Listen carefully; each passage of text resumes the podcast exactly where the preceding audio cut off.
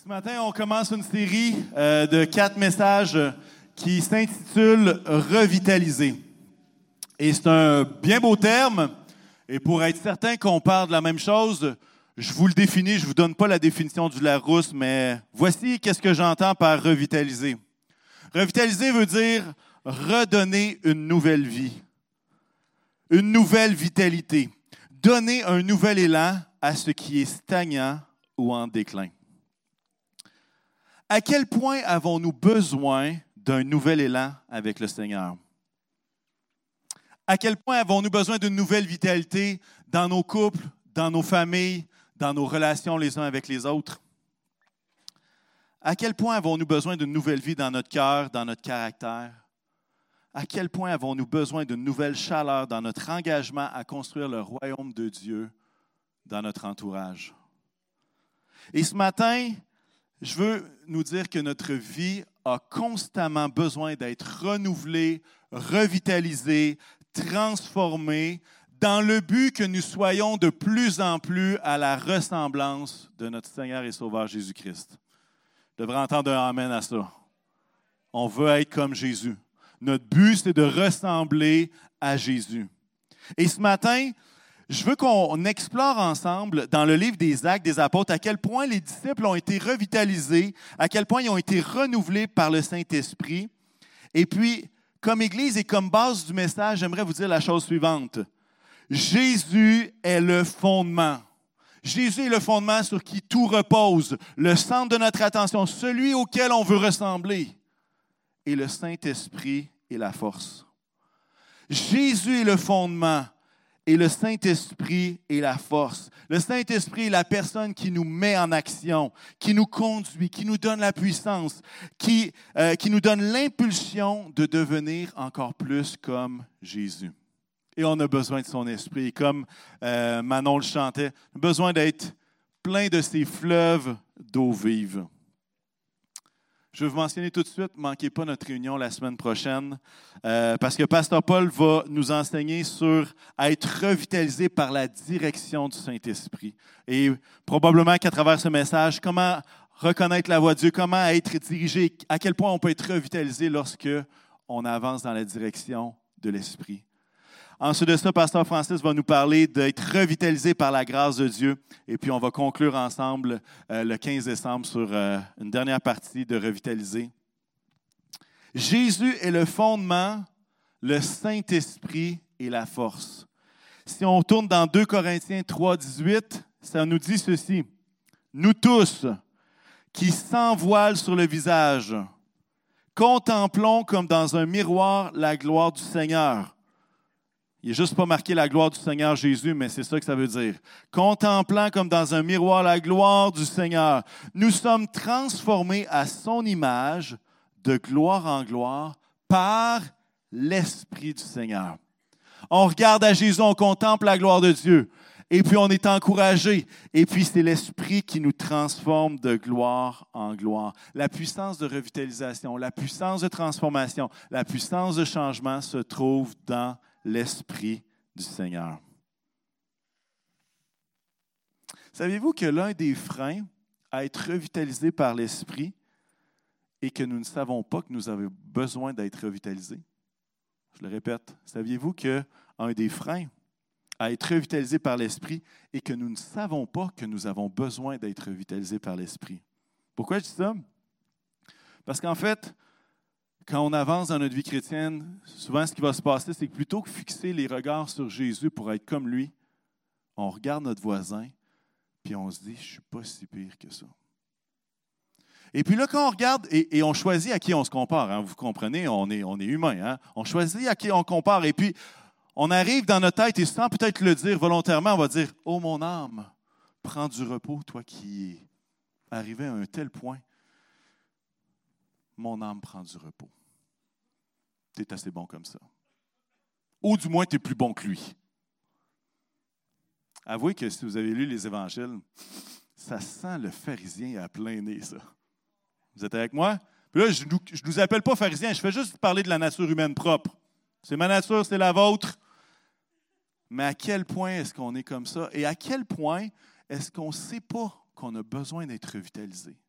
Et puis moi, le cri de mon cœur ce matin, c'est qu'on puisse dire, Seigneur, Saint-Esprit de Dieu, rends-moi semblable à Jésus-Christ.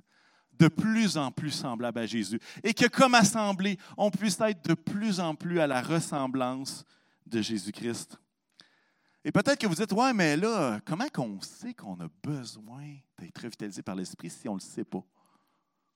J'aimerais vous poser quelques questions ce matin. Et je lisais euh, euh, une pensée qui était partagée par un frère, un pasteur à Halifax, un des implanteurs d'église euh, des Assemblées de la Pentecôte, qui s'appelle Mike Miller. Peut-être certains, les jeunes le connaissent, déjà été à la conférence Paradoxe. Et il lançait la question suivante, et j'ai trouvé ça tellement intéressant, je me suis posé la question moi-même. Il disait, et si le carrefour chrétien de la capitale devenait beaucoup plus comme vous, en fait, beaucoup plus comme toi, toi, toi. Comprenez que la question s'adresse à vous, OK? Et à moi aussi. Si le carrefour devenait plus comme vous, qu'est-ce qui se passerait? Je vous laisse réfléchir un petit peu. Et y aller encore un petit peu plus loin. En fait, il posait la question, si l'Église te ressemblait, est-ce que nos cultes seraient plus passionnés, plus porteurs de vie, ou peut-être qu'il serait plus distrait présentement et plus apathique. Si le carrefour te ressemblait, est-ce que le hall d'entrée serait plus inclusif et plus accueillant ou serait-il réservé à tes amitiés de longue date? Ça mijote. Si le carrefour était plus comme toi, est-ce que les pauvres seraient mieux aimés et mieux traités ou serait-il au banc des oubliés? On irait dans quelle direction?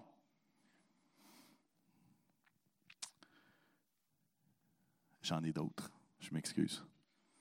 Si l'Église te ressemblait beaucoup plus, en fait, serait comme toi, est-ce que l'Église serait plus généreuse afin d'atteindre, bénir et influencer, ou serait-elle obligée de fonctionner au ralenti faute de moyens?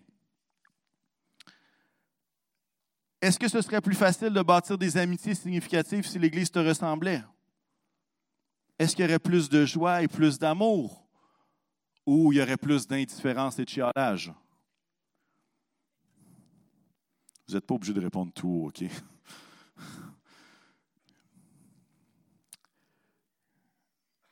si l'Église vous ressemblait beaucoup plus, est-ce qu'on célébrerait davantage la diversité culturelle?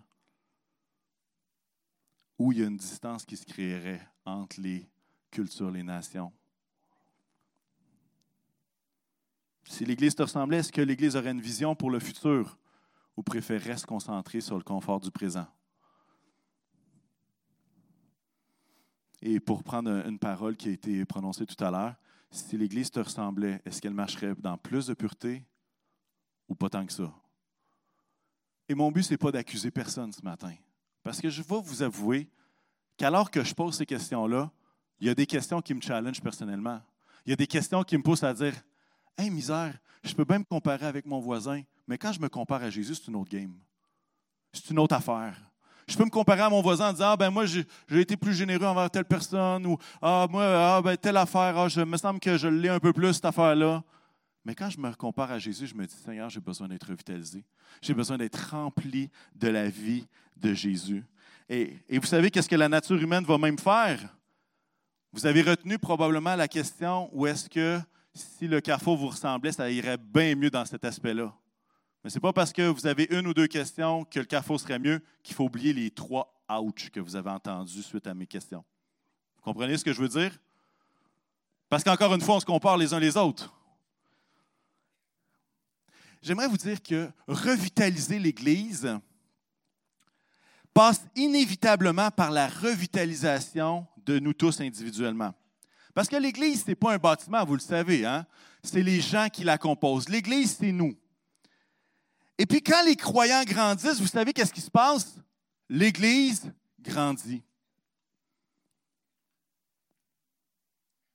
Quand les croyants stagnent, l'Église stagne. Quand les croyants sont revitalisés par l'Esprit, l'Église est revitalisée par...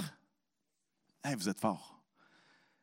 Quand les disciples de Jésus sont en santé, l'Église est en santé. Parce que l'Église, c'est nous. L'Église, ce n'est pas une institution, ce n'est pas un, monument, un bâtiment. L'Église, c'est les gens qui la composent. Je vais perdre ma Bible bientôt, moi. Je fais une longue introduction ce matin, mais je veux juste que vous puissiez sentir notre cœur, bien sentir mon cœur, qu'on aspire à ce que chacun d'entre nous, on soit rempli de l'Esprit, afin d'être des disciples qui ressemblent de plus en plus à Jésus, des disciples qui portent du fruit, des disciples qui ne prennent pas comme modèle ce qui se passe à la TV, mais qui prennent en modèle Jésus, l'exemple parfait de Jésus. Hein, Éphésiens 5, 18 va dire la chose suivante Ne vous enivrez pas de vin, cela mène à la débauche. Soyez au contraire remplis de l'Esprit. Dans la parole vivante, ça va dire Laissez-vous constamment à nouveau remplir par le Saint-Esprit et cherchez en lui votre plénitude. Intéressant, n'est-ce pas? Laissez-vous constamment remplir par le Saint-Esprit. Et la réalité, c'est que tu aies trois mois, six ans ou 45 ans de vie chrétienne, moi je crois que le Saint-Esprit a besoin de nous revitaliser pour qu'on lui ressemble. Parce que franchement, j'ai essayé bien des affaires, mais plus j'essaye par mes propres forces, et qu'est-ce qui se passe? Plus ma relation avec Jésus est tournée vers moi et non pas vers lui. Et, mon objectif ce matin, c'est qu'on puisse regarder dans Acte 2 Qu'est-ce que ça a changé pour les disciples d'être remplis de l'Esprit? Qu'est-ce que ça a changé dans leur vie d'être revitalisés par l'Esprit? Qu'est-ce qui a été le avant et le après? Et volontairement ce matin, et je vous avertis tout de suite, volontairement, je ne parlerai pas de la puissance des miracles. Je ne parlerai pas du côté surnaturel, bien qu'il soit présent dans Actes. Parce que voir le livre des actes sans voir le côté surnaturel, c'est de la gymnastique oculaire. OK? Vous comprenez ce que je veux dire? Mais l'autre chose, c'est que voir le livre des actes comme étant juste des miracles, c'est aussi déséquilibré. Il y a une partie où est-ce que le Saint-Esprit est venu et a donné une puissance aux disciples de faire des miracles, toutes sortes de choses. Mais Dieu a fait beaucoup dans le cœur et dans la vie des gens. Et en passant, c'est dans Luc 9 que Dieu donne l'autorité aux disciples de chasser les démons et de guérir les maladies. Ça se passe dans Luc. OK? Petite parenthèse comme ça. J'aimerais qu'on fixe nos regards sur les transformations de la première communauté de croyants après avoir été remplis de l'Esprit. Et si vous avez votre Bible, tournez avec moi dans Acte 2. Et alors que vous tournez dans Acte 2 à partir du verset 41, je vous donne un peu le concept. À ce moment-là, le Saint-Esprit vient de descendre sur les, disciples. Mais avant ça, on lit des disciples qui sont abattus, qui se cachent pour ne pas subir le même traitement que Jésus avait subi. On voit un Pierre qui est honteux. Pourquoi? Parce qu'il a renié trois fois le Seigneur et puis qu'il ne pense pas qu'il va être capable de se relever de ça. On voit un groupe dont la motivation profonde n'est pas d'atteindre les nations, mais de dire qu'est-ce qu'on fait parce qu'on ne sait plus qu'est-ce qui va arriver? Et voici que, à ce moment-là, la Pentecôte arrive. Et puis, il y a le discours de Pierre. Et puis, suite à ça, voici ce que ça donne à partir du verset 41. Quelqu'un me disait ce matin, on est capable d'ouvrir ce livre-là. Il y a des gens qui sont morts, qui ont donné leur vie pour qu'on puisse avoir le bouquin entre nos mains et qu'on puisse célébrer ça ensemble. Merci Seigneur pour sa parole. Acte 2, 41. Ceux qui acceptèrent sa parole furent donc baptisés et ce jour-là, le nombre de disciples augmenta d'environ 3000 personnes. Croissance vertigineuse, 120 à 3000 un après-midi. Ils persévéraient dans l'enseignement des apôtres, dans la communion fraternelle, dans la fraction du pain et dans les prières. La crainte s'emparait de chacun et il se faisait beaucoup de prodiges et de signes miraculeux par l'intermédiaire des apôtres. Excusez-moi. Tous ceux qui croyaient étaient ensemble et ils avaient tout en commun. Ils vendaient leurs propriétés et leurs biens et ils en partageaient le produit entre tous en fonction des besoins. Chaque jour, avec persévérance, ils se retrouvaient d'un commun accord au temple. Ils rompaient le pain dans les maisons et ils prenaient leur nourriture avec joie et simplicité de cœur. Ils louaient Dieu et avaient la faveur de tout le peuple. Le Seigneur ajoutait chaque jour à l'Église ceux qui étaient sauvés. Prions ensemble. Seigneur éternel, merci pour ta parole. Merci parce qu'on peut l'avoir et qu'elle est fiable, Seigneur. Merci pour ton esprit qui change tout, ton esprit qui fait la différence, ton esprit qui nous revitalise, qui nous donne un nouvel élan, une nouvelle vie, un nouveau souffle. Et Jésus, c'est ma prière ce matin que tu puisses nous donner un nouveau souffle, Seigneur, afin qu'on puisse être revitalisé, Seigneur, dans les endroits particuliers où est-ce qu'on a besoin de l'être. Chacun d'entre nous, on est à des endroits différents, mais Seigneur, il y a un seul esprit qui agit et qui nous transforme à la ressemblance de Jésus-Christ. Seigneur, que ça puisse être oui, Amen ce matin. Instruis-nous, Seigneur. Donne-nous, Seigneur Jésus, compréhension de ce que nous avons besoin de comprendre et on donne à toi la gloire, Jésus. Amen. Amen. C'est intéressant parce que dans le livre des Actes, on voit que au départ, que Jésus va dire, vous serez mes témoins en Jérusalem, dans la Judée, en Samarie et jusqu'aux extrémités de la terre. Et puis ce passage-là, il est ce qu'on appelle en langage programmatique. Ça veut dire que c'est comme une table des matières, puis ce qu'on voit dans le reste du livre des Actes, c'est qu'il va montrer quatre exemples de gens remplis de l'Esprit. Un en Jérusalem, une en Judée, une en Samarie et une dans les extrémités de la terre. Et franchement, c'est comme si Luc, qui a écrit le livre, va dire, voici ce qui s'en vient. Et puis, non seulement il l'écrit avec Jérusalem, Judée, Samarie, jusqu'aux extrémités de la terre, mais il fait également euh, dans le passage qu'on a lu. Il est en train de dire, voici la table des matières de ce qu'est l'Église et de ce qu'elle sera dans les prochains chapitres.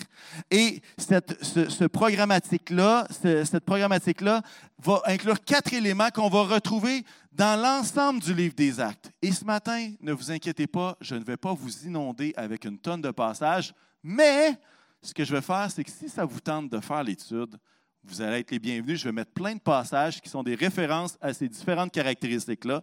Si ça vous tente de fouiller, soyez bénis, vous allez avoir un bon temps. OK? Alors, il y a quatre éléments qui sont là. Il y a l'enseignement, il persévérait dans l'enseignement des apôtres. Il rompait le pain. Il y a l'aspect de la communion fraternelle. Et finalement, il persévérait dans les prières. Quatre éléments, quatre éléments qui se retrouvent et qu'on va voir à travers le, livre des actes. Donc, on fait un survol ce matin. Mais en même temps, rappelez-vous de pourquoi je fais ce lien-là. C'est afin de voir qu'est-ce qu'a été la conséquence d'être rempli du Saint-Esprit à la Pentecôte et qu'est-ce que ça a changé pour cette première communauté de croyants-là. Premièrement, il y a l'enseignement des apôtres. Ça dit qu'ils persévéraient dans l'enseignement des apôtres. Et qu'est-ce que ça veut dire? En fait, ce n'est pas que les gens se rassemblaient pour entendre toujours Pierre prêcher. En fait, ce qui est intéressant, c'est que dans le livre de Luc, dans l'évangile de Luc, on voit les disciples qui sont toujours avec Jésus. Et l'enseignant, ce n'est pas Pierre. L'enseignant, ce n'est pas Jean. L'enseignant, ce n'est pas un des disciples, c'est Jésus. Jésus est celui qui enseigne. Et ce qui est intéressant, c'est que suite à la Pentecôte, ce qu'on voit, c'est que autant que Jésus était le seul enseignant, maintenant avec l'Esprit, il y a une foule de gens qui se mettent à enseigner à travers tout le livre des Actes. Je vous en nomme quelques-uns. Il y a eu Paul, Pierre, Jean, une certaine Priscille, Aquilas, Apollos, Silas, Barnabas, Jean-Marc, Philippe, Siméon, Lucius, Manahan, Jacques et Timothée. c'est une belle palette, ça. Ça ferait une belle conférence. 30 speakers. Super avec des ateliers, tout le kit. Mais ce qu'on est en train de voir, c'est qu'il y a un chiffre qui se fait. C'est que Jésus était l'enseignant. Et maintenant, c'est que chacun de ceux qui ont reçu cet esprit-là ont juste le goût de partager ce qu'ils ont reçu. Ils partagent ce qu'ils ont reçu du Seigneur. That's. Et puis on le voit à travers toutes sortes d'événements. Un des passages clés, dans Acte 5, 42, je pense que c'est lui qu'on a à l'écran, n'est-ce pas? Oui. Et chaque jour, dans le temple et dans les maisons, il ne cessait pas d'enseigner et d'annoncer la bonne nouvelle de Jésus le Messie. Wow! C'était pas juste le dimanche, c'était dans les maisons. Et ce n'était pas que l'apôtre Paul faisait le tour des maisons une après l'autre pour être certain d'avoir fait toutes les maisons en Judée, à Corinthe, à Éphèse. Vous comprenez? C'est que ce que tu avais reçu, tu le partageais au temple, tu le partageais à la maison, tu le partageais peu importe où. Et l'enseignement est comme ouvert à plusieurs. Si vous doutez de cet aspect-là qui est important, les derniers versets tout complet, l'acte des apôtres se finit avec Paul, et ça dit que Paul est resté deux années entières dans une maison qu'il avait louée parce qu'il était détenu et tout ça. Il accueillait tous ceux qui venaient le voir, il prêchait le royaume de Dieu et enseignait ce qui concerne le Seigneur Jésus-Christ avec une pleine assurance et sans obstacle. Point final, fin d'acte des apôtres l'enseignement des apôtres. Et le principe, vous avez les passages pour l'étude là, si vous voulez aller plus loin, mais le principe important, c'est que la nouvelle communauté était à l'écoute de l'enseignement, était à l'écoute de ce que Dieu avait donné à chacun. Pourquoi? Afin d'agir et de continuer d'en parler. Ce n'était pas juste le but d'acquérir des connaissances, mais c'était le but d'aller après ça en parler dans les maisons. Persévérer dans l'enseignement, c'est d'avoir de la difficulté à s'empêcher d'en parler que ce soit à des chrétiens, à des croyants ou pas. Sûrement qu'eux autres, ils. Écris-le, écris-le. Sûrement qu'ils avaient écrit leur témoignage. Jean-Mathieu n'est pas là, je me le permets, OK? Vous y raconterez. Mais être rempli de l'Esprit a pris des disciples qui étaient timides, qui se cachaient pour ne pas vivre le même supplice que Jésus, et tout d'un coup, ils sont partout. Tout d'un coup, ils se font mettre en prison. Surnaturellement, ils sortent. Qu'est-ce qui se passe? Plutôt qu'aller dans une autre ville, ils s'en vont au temple le lendemain matin. Pourquoi? Pour parler encore de la bonne nouvelle de Jésus. Ils étaient incapables de se la boucler. Ils étaient incapables de ne pas parler des choses merveilleuses qu'ils avaient reçues. Et ça, je crois que c'est un des signes d'être revitalisé par le Saint-Esprit. On a de la misère à ne pas en parler. Et là, je ne suis pas en train de dire, va au coin de la rue, prends ta pancarte. Ce n'est pas ça que je dis. Mais ce que tu as reçu de Dieu, tu es capable de le partager à une personne. Amen?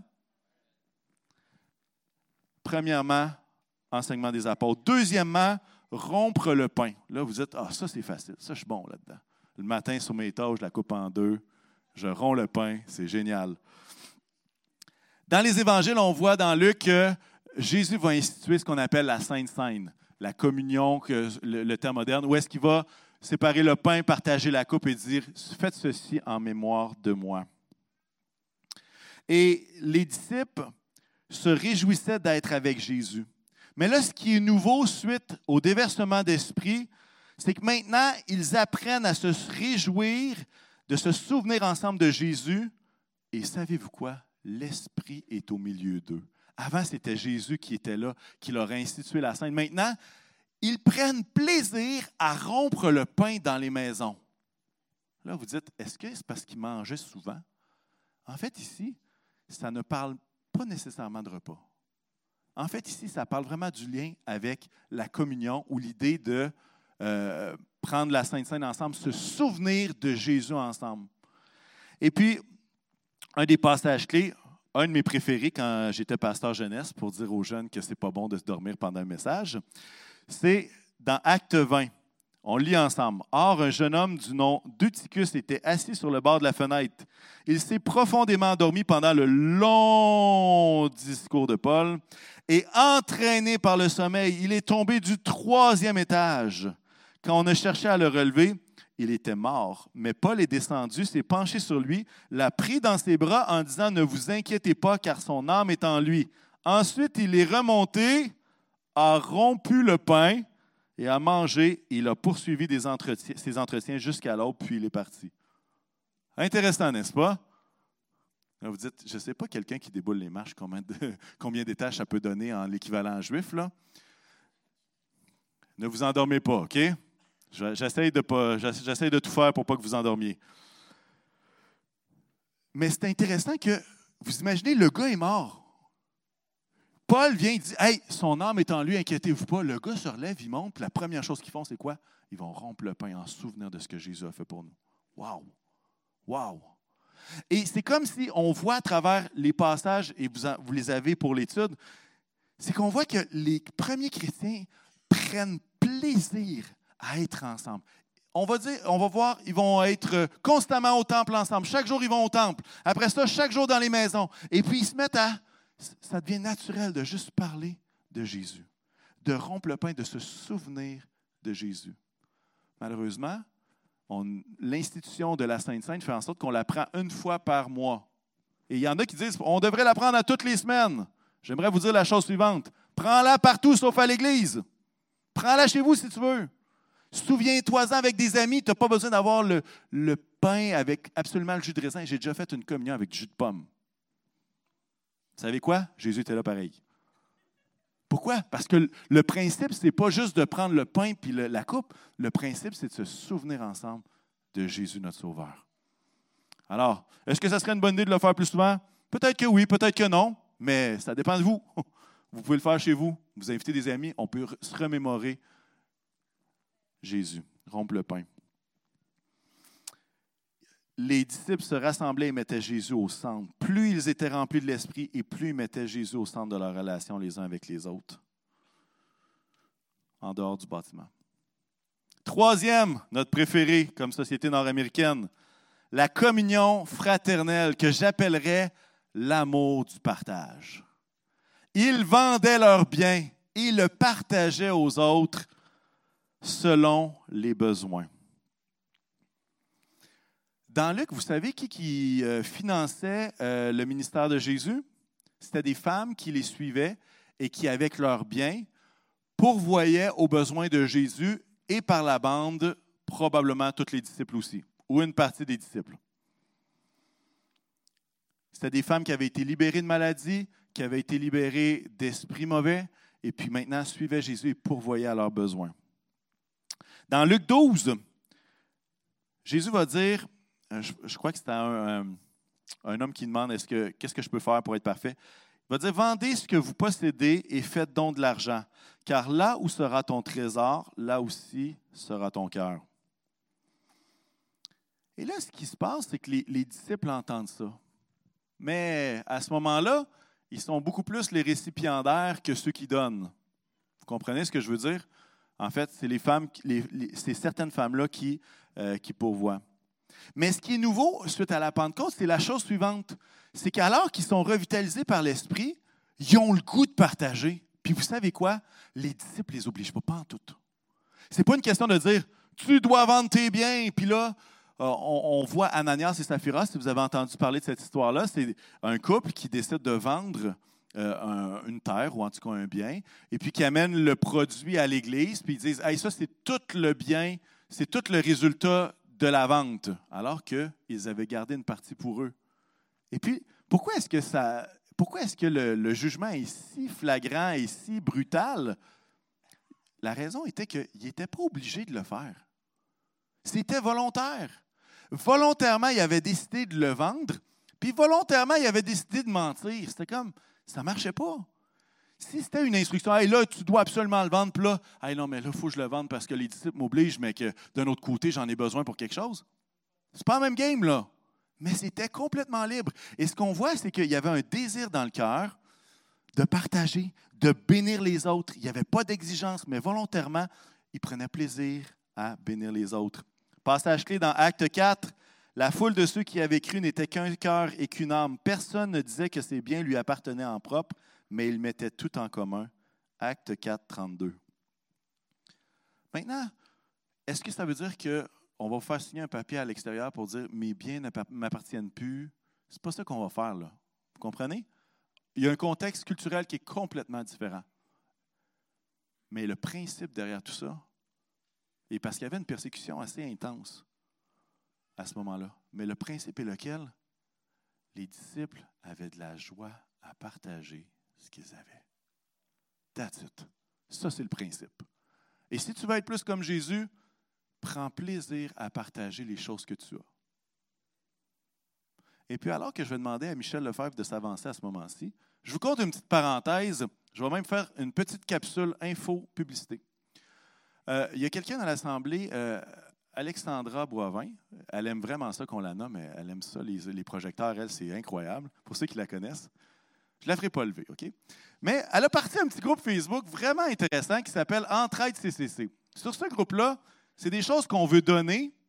Et puis, il y a des gens, en tout cas la majorité des articles, il y a des gens qui disent Hey, j'avais justement besoin de ça. Et puis là, ça a commencé tranquillement.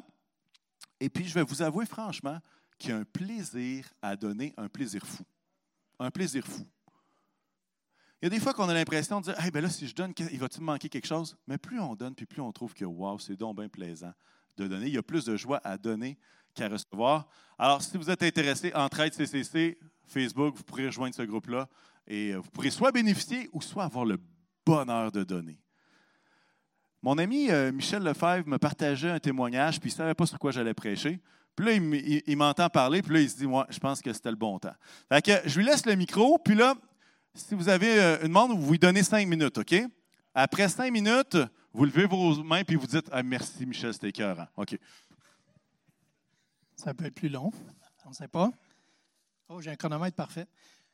Écoutez, j'aime vraiment comment est-ce que le Saint-Esprit travaille. J'adore ça. Je suis plus sensible depuis un petit bout de temps, vous le savez. Plus sensible au Saint-Esprit, puis j'adore ça. Je m'en allais prendre ce verset-là aujourd'hui pour parler, donc euh, c'est extraordinaire. On parlait durant nos cellules, c'est à partir de là le, témoignage que je vais vous donner. C'est que durant nos, euh, euh, petits groupes, on parlait une fois du fait que les apôtres partageaient tout ensemble et tout. Puis là, on, disait comment ça se fait qu'ils partageaient tout ça. Ils s'aimaient donc bien, blablabla. Fait que là, il y a une question qui est sortie de là. Puis la question était bien simple, c'est y a-t-il quelque chose que je ne donnerais pas de chez moi, OK? Que je ne donnerais pas ou que j'aurais de la misère à me départir? Fait que là, on a fait un tour de table et tout ça. Puis là, ben, tout le monde, eh, on se pose des questions. Puis il y a beaucoup de choses qu'on ne donnerait pas. Fait que euh, la question, euh, mon tour de table arrive à moi.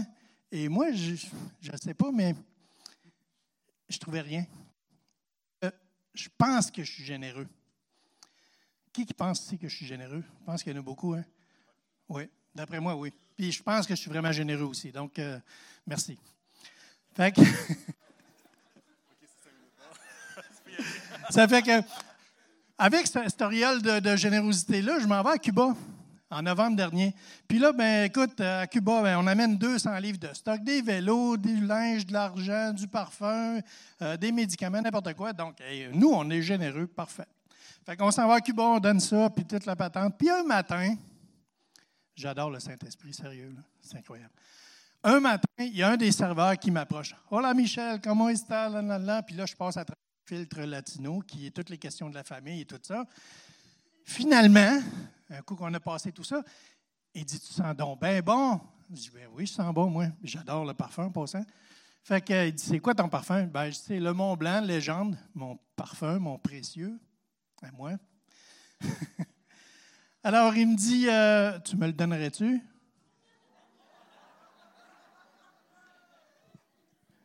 J'ai répondu plus vite que Usain Bolt peut décoller des choses quand il sprint. No. la réponse était non et la réplique était J'en ai dans ma chambre que je vais pouvoir te donner. Parce que je n'avais apporté du super. Hein? Fait que parfait. Le parfum plus cheap, hein. Fait que euh, je m'en vais à ma chambre tranquillement, puis là, le Saint-Esprit m'a ramassé comme il faut. Là, ça a été le temps. Il a dit Michel, tu peux donner tout. Il n'y a rien que tu ne peux pas donner. Tu l'as trouvé, là. Qu'est-ce que tu peux, euh, qu'est-ce que tu donnerais pas? Je dis, ah, mon parfum, il dit non. Tout ce qui n'a pas de valeur pour toi, tu peux le donner. Mais ce qui a de la valeur, tu veux le garder. Ton odeur, tu veux la garder. Il dit, moi, je ne veux pas une copie. Je veux ton cœur pour de vrai. Je veux l'original. C'était, franchement, c'était une première leçon à propos de mon parfum qui était assez, euh, assez impressionnante. Le lendemain, on retourne au Québec. J'arrive chez nous. Le lendemain matin, je prends ma douche, je prends la copie de parfum. Ça sent différent. Ça sent moins bon. Puis là, je m'ennuie de mon parfum. Là, je m'ennuie de mon parfum. Et là, je me dis, je l'ai donné, je vais aller me acheter un autre. Mais le Saint-Esprit m'a ramassé une deuxième fois. Il m'a dit, Michel, pourquoi tu ne me laisserais pas te donner mon parfum, puis que tu sentes mon odeur, que tu sois agréable? Je vous raconte ça ce matin, pas parce que je veux que je sens plus bon que vous en passant. Je me suis mis de la copie un matin, puis je sens rien. Mais je vous raconte ça parce que je pense que ça concerne moi, ça concerne vous et ça concerne toute l'Assemblée. Je pense qu'on a besoin de se poser la question, est-ce qu'il y a quelque chose que je ne donnerai pas, que je ne te remettrai pas parce qu'on le chante, je te donne tout, je te donne mon cœur, prends ma vie, blablabla, mais pas mon parfum. Posez-vous cette question-là sérieusement, puis je demande au Saint-Esprit de vous montrer qu'est-ce qui vous retient. Amen. Merci, Michel.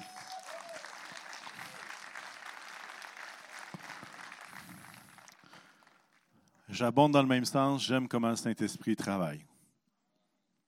Et quand il m'a approché là-dessus, ça a fait Oh, je pense que. Je n'étais pas certain au début, puis euh, finalement, ça a fait Je pense que c'est en ligne.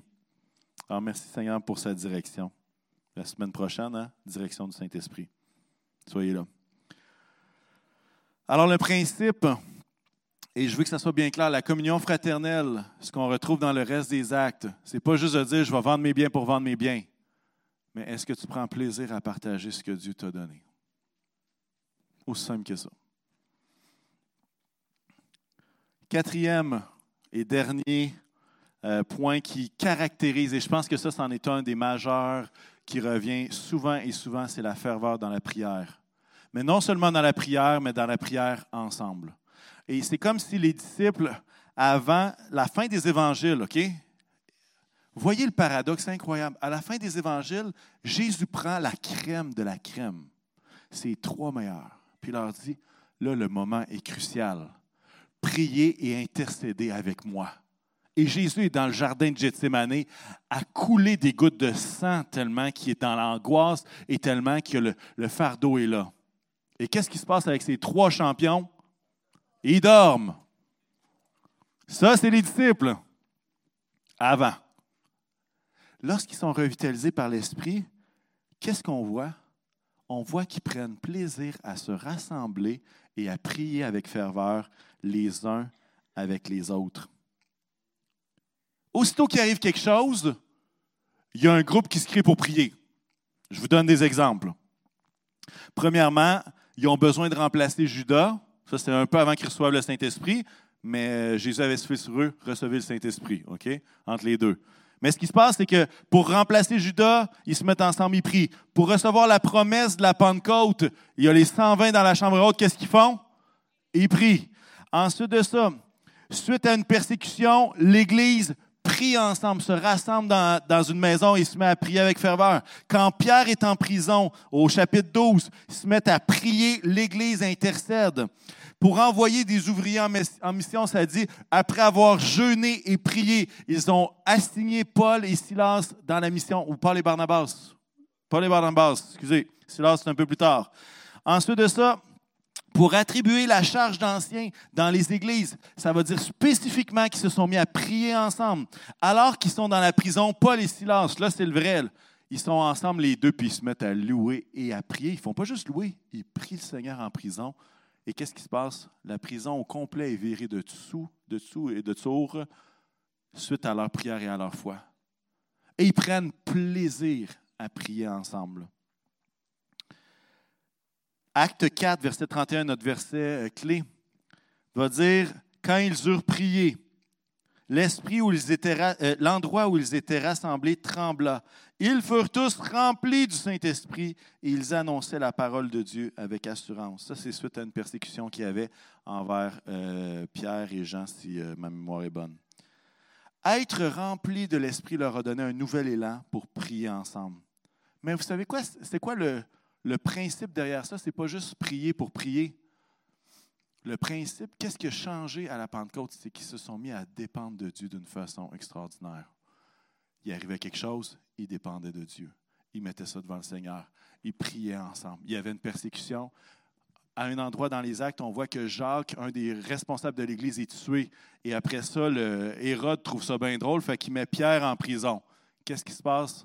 Hey, là, c'est quoi? Ils vont, ils vont tuer tous les dirigeants. Qu'est-ce qui se passe? Ils se rassemblent et ils se mettent à prier. Et moi, je trouve ça formidable de voir le avant et le après.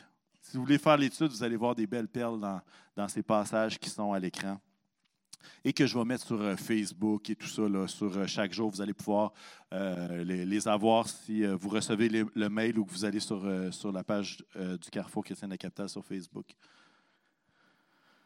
Mon but ce matin, ce n'est pas de vous mettre un fardeau en disant Hey, faudrait que je prie comme les apôtres vous priaient.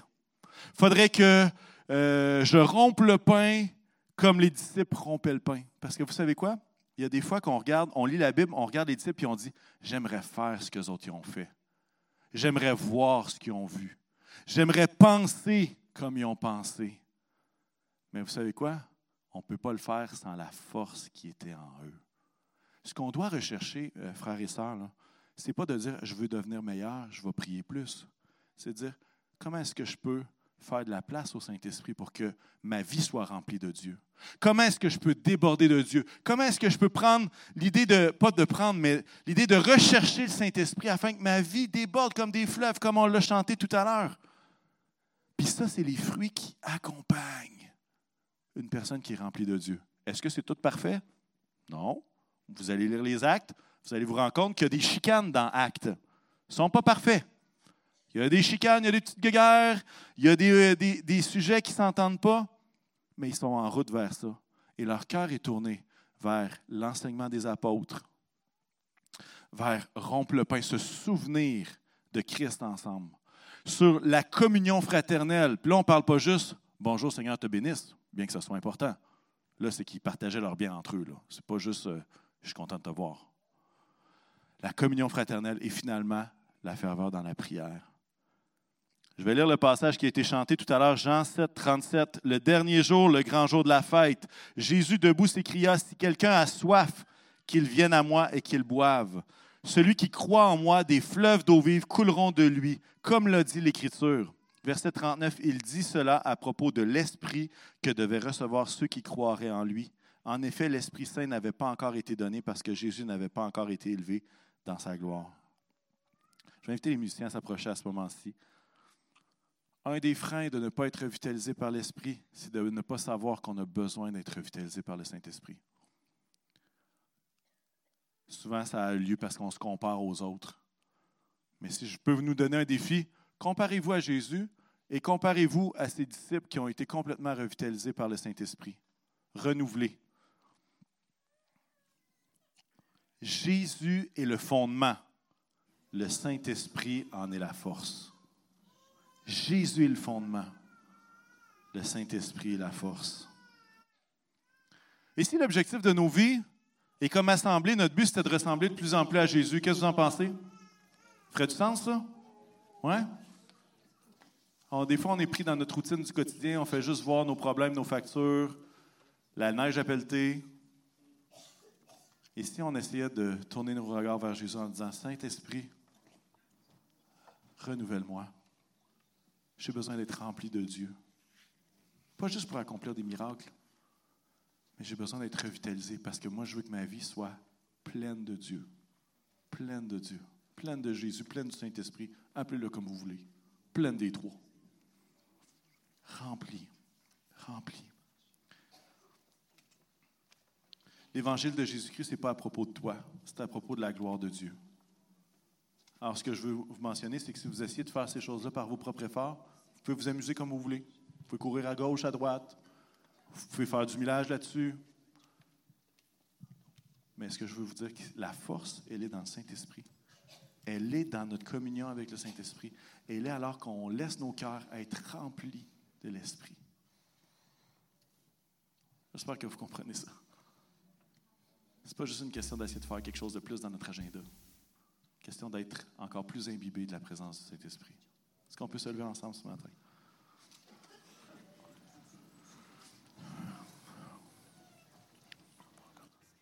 J'aurais de la misère à finir ce message-là sans nous encourager à dire Saint-Esprit, viens nous visiter.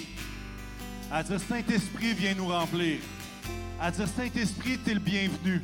À dire je veux arrêter de penser que je n'ai pas besoin de changer je suis comme Jésus, mais je veux regarder à toi, puis je veux que ce soit toi qui me transforme de l'intérieur vers l'extérieur. Il y en a-t-il qui veulent une visitation du Saint-Esprit ce matin? Amen. Est-ce qu'on peut se concentrer sur le Seigneur ce matin? Alléluia. Alléluia. Alléluia. Alléluia, Seigneur.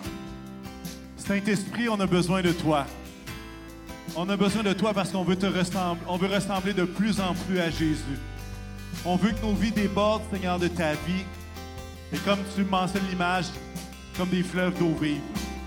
Saint-Esprit, nous te prions et nous te demandons de venir visiter ton peuple encore aujourd'hui.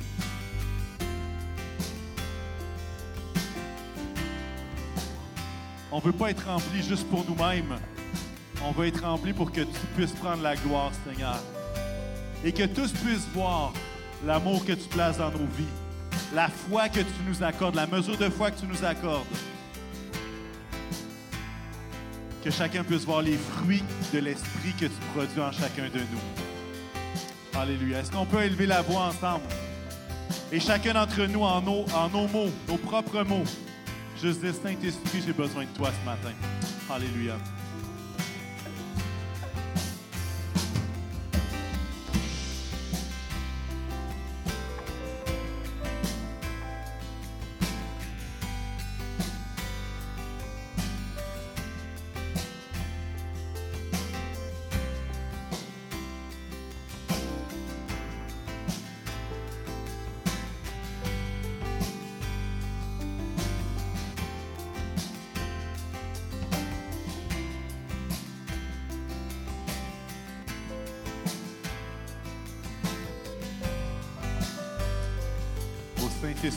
Viens nous revitaliser ce matin. Est-ce qu'on peut chanter ce chant que je fléchis le genou et je dis, Seigneur, j'ai besoin de toi, j'ai tellement besoin de toi encore. Amen, on peut faire ça ensemble?